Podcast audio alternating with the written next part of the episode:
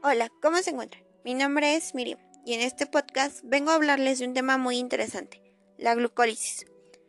Después de ingerir alimentos, ya sean carbohidratos, lípidos o proteínas, el cuerpo extrae toda la energía contenida a través del aparato digestivo. Sin embargo, los carbohidratos aportan más energía.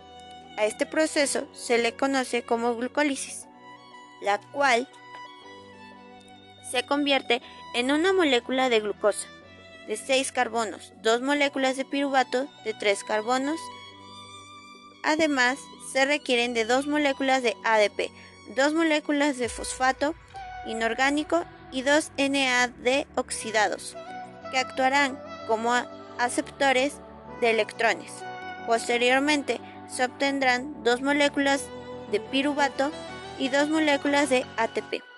2 NADH reducidos, 2 H proteicos, 2 iones de hidrógeno y 2 moléculas de agua.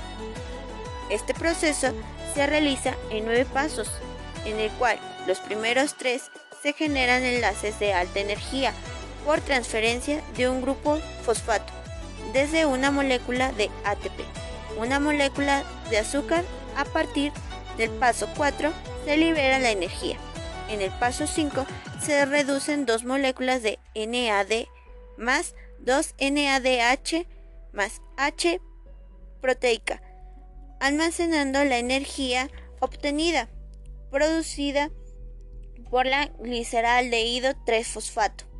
En el paso 6 y 9 finalmente, las moléculas de ADP toman energía del sistema fosforilándose al ATP. Resumidamente, este es el proceso que ocurre en la glucólisis. Espero que les haya gustado.